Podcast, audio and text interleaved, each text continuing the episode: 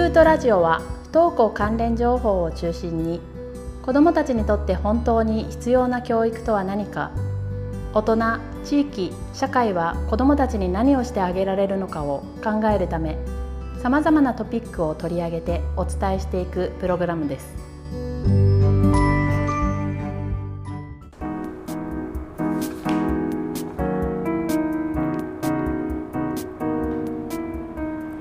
どうも皆さんこんにちは。NPO 法人スクート内海です。こんにちは。スクート正会員の中山です。今日綺麗に言えましたね。言えましたね。毎回ここで噛むんですよね、ね、最初にね、結構噛んでる。はいはい。もうね、もう慣れてきてますからね。いやもうね14回でしょ。14回目ですよ。い。い加減慣れろえー、結構ねしかも結構長くちゃんとやってきてますよ。細々とね。細々と。うんうんうん。さあさあさあ。まあでもね、うん、何何？ちゃんとリスナーはいるんですよ。あありがたい、うん、本当ね、うん、本当数少ないリスナーを大事にしていこうという感じで。今日の内海さんね最初にね、はい、お便りから紹介させてください、はい、ありがたいです、えー、ラジオネームセブンさん。はい、内海さん中山さんラジオ楽しく聞いています聞きながらそうそうと一人でつぶやいています笑い不登校の情報がまとまったリーフレットを作成さされるのですね、うん、私も初めの頃不安な中不登校支援の情報がまとめてあるものがあったらいいなと思っていました、うんうん、必要とされる方がたくさんいらっしゃると思います。頑張ってください。おおありがたい。ありがたいですね。励みになりますね。はい頑張りましょう、はい、で、えー、不登校経験者のお話とても参考になりました。あこの間の。当事者にね出てもらった高校生の男の子に出てもらった回だと思うんですけれども、はい、はい、登校刺激の是非についてお話がありましたのでお便りしました、うんうん、最近上の子に続き下の子も学校に行けなくなりました、はい、上の子が学校に行けなくなった時に登校刺激をしたことで親も子も苦しんだ経験があったので今回下の子には登校刺激をしないことにしました。今のところ家で笑顔で元気に過ごしています、うん担任の先生は理解がとてもあり信じて見守りましょう。あなたのままでいいよと声をと声をかけましょう。と温かい言葉をかけていただき励みになっています。そこで学校の先生の対応で救われたことなど他にもご存知でしたら聞きたいです。同じセブンさんですよね。はい同じセブンさんからいただきました、ありがとうございます。はい。そうね。うん先生の言葉ってねやっぱりねなんていうのかなその不登校になってる時っていうのは、うん、一言一言が、うん、やっぱ子供にとっても保護者にとっても重みがあるというか、うんうん、そうですね。うん。そうかそうか。なんか中山さんはどうだったんですか？なんかこう。どうだったかな？あでもねあの、うん、校長先生に去年中学校の校長先生に、はい、そのすごく理解をいただいて。た時はありがたかったですね。なんか嬉しかったです、そんなことを言ってくれるなんて。やっぱ不登校は、うん、その普通、うんうんうん、普通っていうか何て言われたのかな。いやもう誰にでも起こることだし、はい、あっておかしくないことだし。うん。うんそうかそうか。そう。で自分じあの長い人生の中で、はい、まあ、その時はあるけれども、うん、またいろいろなチャンスがあるからっていうか、チャンスっていうか、いろいろな道はあるから、自分なりに歩いていったらいいよっていう言葉を、まあ、面談の時だったかなかけていただいて。そうかそうか。学校の先生がそういうふうにねおっしゃってくれると気持ちがすごい、ね、あの楽になるというか、うん、いや、うん、学校に来なくても他に道はあるんだよっていうのを、やっぱ学校の先生から言っていただけただけでも、やっぱりこうほっとした、はいはい、あ理解してくださったっていうのがあって、うん、なんかどうしてもやっぱり何とかして来させられませんかとかいう言葉になるのかなって思いきや、うん、うんうんうん。そういうお考えなんですねっていうことが分かった瞬間はやっぱりこう距離がぐっと近まったというか理解していただけたっていうふうに思います。うん、なんかそのその本人もなんか、うん、あいいんだなって思えるし親もそうですよね、うんうん、先生にそういうふうに言ってもらうと、うん、親も結構ほらいろいろこう困ってるというか迷ってるところもたくさんあるじゃないですか。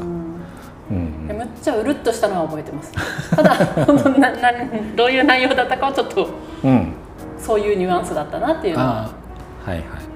なんかねそのスクートのその新しいバージョンのチラシがねできた時に、はいはい、あの結構校長先生っていうか学校を巡ったんですよね。小学校中学校。えっと、でその時に校長先生たちに会うともうどの校長先生も話ができたところは、うん、まあ、やっぱりそのもう自分たちだけじゃなかなか対処も難しいから、うん、まあ、そういうふうにその子が行ける場所っていうものがそのやっぱり地域にあるっていうのが大変ありがたいというふうに、うん校長先生たちはすごくおっしゃってました。うんそうね。まあ、今ちょうど体育祭シーズンというかもうこの間あった感じなんですけど、体育祭がね、はいはい、やっぱそういうイベントごとにやっぱりこうなんとか来れないかっていうふうに、こう働きかけをしてくださるのはありがたい反面、ちょっとすごくこうプレッシャーになって結構無理していってしんどい思いをしたっていう話も聞くので、うん、そうですね。私も結構無理して送り出したことがあったので、そうねイベントごとにあんまりこう力を注がなくてもいいのかなって。もうちょっとね違うところに、うん、先生も。ね、うん、うん、それはそうかもしれないですね。そこは絶対思い出に残るから来てほしいとかいう言葉は、やっぱ刺激ですね。イベント刺激。イベント刺激っていうのはやっぱりあるのでね。あるある。うん、うん、まあ、分かるんですけどね先生の気持ちもね。そうね、うん、はい、普通と違うからこそ来てほしいっていうね。そう、でも子供としては普通と違うからこそ行きたくないっていうのもあるだろうしね、うんうんうん、そうなんですよね、で今回、まあ、そのお便りの流れから、まあ、学校ってね、はい、そもそも何なのってっていうね。テーマでね、はいはい、今日はね。テーマでね、うん、お送りしたいなと思ってました。思ってました。そうそう、うん、まあお便りがあったんでねそこからの流れなんですけど、はい、その学校の役割？役割。うん。なんで今みたいな学校ができたかみたいな。そういう中山さんなんかどう想像します？なんかね、うん、もう私の時代は、こう今の形っていうか、もう今ちょっと変わりつつあるけど、はい、学校っていうのはみんなで集団で学んで、集団行動も学んで、はい、休まずに、勉強するところだみたいなやっぱりイメージは強いじゃないですか。はいはいはいはい。うん、そうね。うん、あの、うん、今は少しずつ変わりつつはあるけれどもやっぱりそういう流れはまだまだ強いかなって思いますが。うん、うん、そうね、うん、そのね、えーとまあ、今みたいに、うん、そのなんていうのかなこう子どもたちを一つのところに集めて、はい、でなんかそこにいる全員が、まあ、先生の方を向いて同じ知識を学んでいくみたいな、そういうのってえーと、いつから始まったかっていうと、うん、大体ねイギリスの産業革命後ぐらいに始まってるんですよ。でなんでその始まったかっていうと工場労働者が足りねえからなんです。足りなかったんですよ。なるほどね。だからほら工場ってちゃんとベルが鳴って仕事し始めて、うん、あのみんながあのきちんとスタートしないと動かないじゃないですか、うん、なんか一つのところで滞ってるとその先のあの、うん、とこ行かないでしょ、うん、工場って、だからみんなが同じようにスタートしてやらないと困るんだけど、はい、そういうふうに鍛えられてる人がいないと。だからなかなか工場の生産性が上がらないっていうので、うん、そういう労働者がたくさん欲しいよねっていうことで実は学校で始まってるんですよ。そう。だからなんかほら学校がなんか個性を伸ばすとかなんとかっていうふうな、はい。うん、子どもたちの個性を大切にしましょうみたいな話ももちろんあるんですけど、うんうん、実はそもそもそういうふうに出発してないですよ。うん、なん。で工場労働者を作るためにできてるからなるほど。やっぱりそうね、うん、確かにね。従順なね従業員っていうか働き手を確保、うん、号令で動くとか。そうね、うん、そのために文字も動けあのそうそう、ね、もちろんその、うん、文書でみんなにちゃんと情報が伝わるっていうふうな形を作りたかったので文字読める労働者も必要だし、でそういうのでその大体その今みたいな授業形態はイギリスぐらいから始まってて産業革命後の。うんでまあ、税金で子どもたちに教育を施そうみたいな、うん、そういう制度としての義務教育みたいなものっていうのは、はいはい、まあ、1800年代のアメリカでできてます。うん、でそれも結構そのやっぱりその工場労働者、うん、なんかねちゃんとあの学校で勉強してる労働者が多いところは、工場の生産性が高かった。なるほど。確かにそうですよね。それでじゃあちゃんとあのそういうとこに税金を突っ込んで、みんなを教育を施すっていうのが将来的に社会の豊かさにつながるんだったらじゃあ税金でいいでしょうみたいな、そんな流れだったらしいんですよね。うん、それはじゃあ海外の場合ですよね。アメリカに始まって、うんうん、でその流れが日本に来た、うん、そうそうそう。だから日本は明治ですよね、うん。はいはい、江戸時代って寺子屋でやってるじゃないですか、うんうんうん、で寺子屋ってあのね一応まあなんか教室お教室みたいな感じなんですけど、はい、あれってね習ってる内容ってバラバラなんですよ。前に先生はいてくれるんですけどそこにはほらあのいろんな商売もしてるし農家の子もいるじゃないですか。なるほど、ね、だから習うことって別々で、うん、だからその例えばその商人のところの子供さんは、うん、とにかくその数字とか、うん、そういうのがちゃんとできていないといけないから、そういうものを学ぶし。だからなんか寺子屋でみんなで集まってるけど授業っていうか本人たちが学んでいることは結構別々だったりするあそうなんです、ね、そうそう。だから同じことを別に学んでるわけじゃない。個別指導スタイルで。そうそう寺子屋ってね、まあその当然そのその子が将来何につくかっていうのはほぼ決まってるので、じゃあ農家の子がむちゃくちゃ算術やってもあんまりこう意味ない、うん、商人の子はちゃんと勉強しないといけないけどねそれはね。逆に農業のことを商人が勉強しても、あんまり意味がないわけですよ。将来最終的にはね。でそれあんまり使わないから、じゃあその何月に種を植えてこうするみたいなっていうのは。だからそれ全然別々であの今みたいにほら職業選択の自由っていうのはなかったので、農家の子は農家じゃないですか、うん、じゃあその子が将来こういう知識が必要とか、こういうスキル身につけとかないといけないよねっていうのを、うん、まあ、寺子屋みたいなところで教えてたっていうのが昔の勉強のさせ方というか、うん、それがまあ明治になって、はい、その日本がもう近代国家になって、うんうん、これは列強に追いつけ追い越せみたいな。そうかそうか。そう。で国の目標が結局殖産工業というかあの富国強兵とかね産業をもっと盛んにしてあの軍事力も上げていきましょうみたいな。でそのための人間を作らないといけない。っていうことで学生っていうのが始まって、うん、学校に集めてそういう知識とか、動き方とかっていうのを教えていくみたいな。そういう感じですよ。うん 全然顔が顔がしんどるがなんか私の理想理想っていうか、うん、なんかその昔のイメージってこう、うん、学びたい子たちが字を学びたいとかそろばんを学びたいという子たちが集まって、こう志を持って こうするっていうイメージだったんですけど、うん、まあ、実際はそのなんていうか生産性を上げる目的。そうそうそう、うん、そう。あったってことですよね。そうなんですよからえっとねもともとやっぱり学校とかそういうふうに何かを子どもたちに教えるっていうのは、将来その子がこういう職業について自立していくっていう時に必要な知識とかスキルっていうのを身につけるっていうのは別に今も昔も実はあんま変わってない。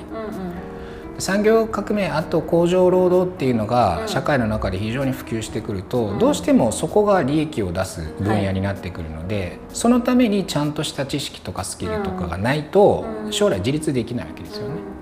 なのでじゃあそういうものもちゃんと身につけさせようっていうふうな面ももちろん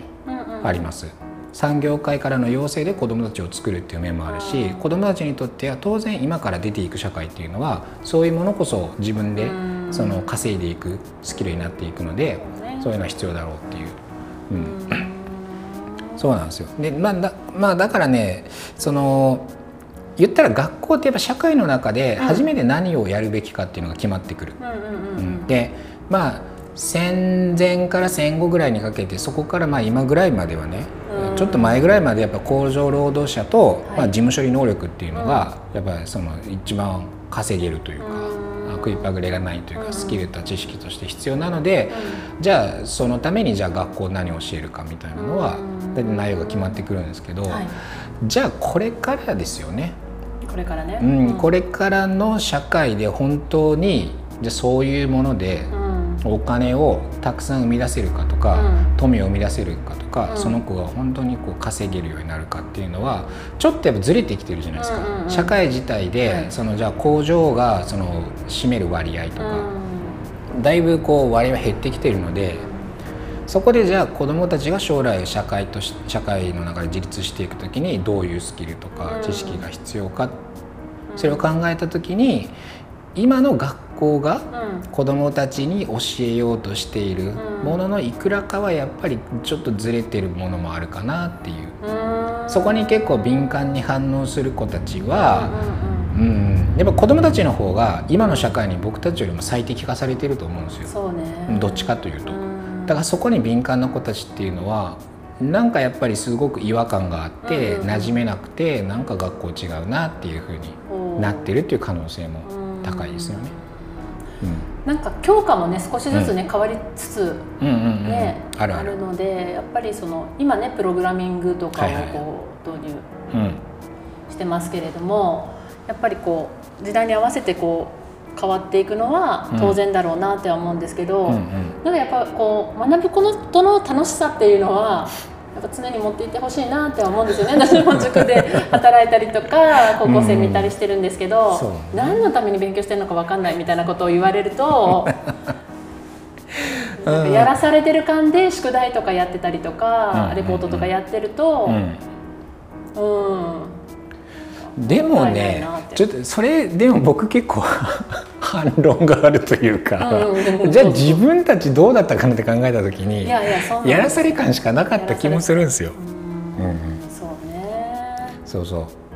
からね今ねあのスクートの子たちに何やりたい？って聞いたら、プログラミングって答えたんですよ。へえそうなんですか、うん、でどんなの？って聞いたら、まあ、具体的に答えてくれるんですけれども、うん、必要なものは？って言ったらパソコンとソフトとみたいな感じで言ってて、うんまあ、まず自分たちでやりたいのであれば自分たちでいろいろ準備してやってみてもいいんじゃないっていう話をしたんですけど、興味のあることをねやっぱりこうどんどんこうしたいっていう気持ちはあるのでそこをこう伸ばしつつ。はいそうね。確かにでも5教科もほら意味があるじゃないですかそれなりに。あるある、うん、だからその辺をねやっぱり大人とか学校とか先生とかは、うん、何のために勉強するのかっていうのは伝えていく役割はうん、ある？ある あると思いますよ。特にその僕は小学校の段階での勉強っていうのは結構やっぱり重要だと思いますよ。うん。でそこも全部じゃあ子どもたちに決めさせていいかっていうと、うんうん、やっぱそのやっぱ子どもってどうしてもあの目の前のことが好きなので、うん、じゃあ別にその文字練習しないでいいじゃないかとか、ね、漢字練習しないでいいじゃないかとかなるじゃないですか。うん、でもそのじゃあ将来じゃあそれでいけるかっていうとスマホ使うにしろスマホでの情報って全部文字ベースなわけですよね。それからやっぱり算数とかっていうのも当然必要になってくるので、うん、そう考えるとその必ずしも全部を子どもに決めさせるっていうのは、うんうん、まあちょっと若干僕は違和感もありますけど、うん、そういう議論に関しては。うん、ただそのその中でも今中学校とか小学校の中で子どもたちに教えられているものの中でも結構ずれてるものもあるし、社会から見たらそんなの必要かなっていうのもあるし。うん。例えばそれは授業の内容だけではなくて、うん、その学校全体の運営の仕方例えばクラスの形とかそう,、そういうのも含めてもうちょっと柔軟に変えていく方がそれ子どもたちにはいろんなそのこれから社会にで自立していくための力がついていくんじゃないかなっていうのは感じますね。だからそれこそさっきおっしゃったみたいにそのプログラミングをやりたいって子どもたちがやりたいことをもうちょっとその自分たちで決めさせるっていう時間ももっともっとあっていいと思う。小学校の段階でも中学校の段階でも。うん、だからそれを今日のねその学校のそもそもの役割って何かっていうところで、はい、あのまあ、考えるとしたらね、やっぱりうんどんな社会でも、うん、その社会がそのなんていうのかな必要としている知識とかスキルっていうのは当然あるし、はい、それを提供することで人ってやっぱりお金を稼いでいくし、うん、お金稼げなかったら自立もできないわけですよ。ね。うん、うん、だからねその部分はあの変わらないと思うんですよこれからも。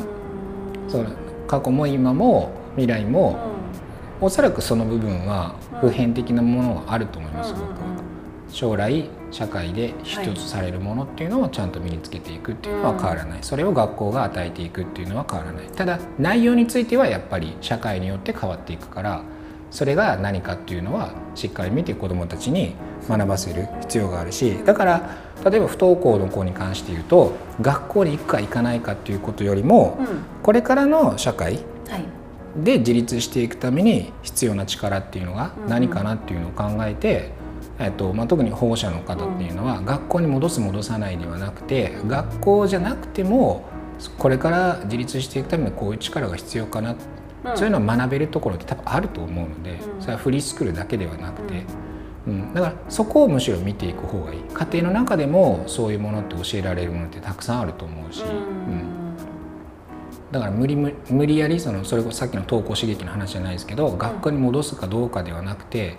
この子が今いる時間っていうのを将来のその社会的な自立のためにどう使えるかっていうことをあの先に優先的に考えてそのために何ができるか学校に戻すことではないような気もします。そのために必要なものっていうのは。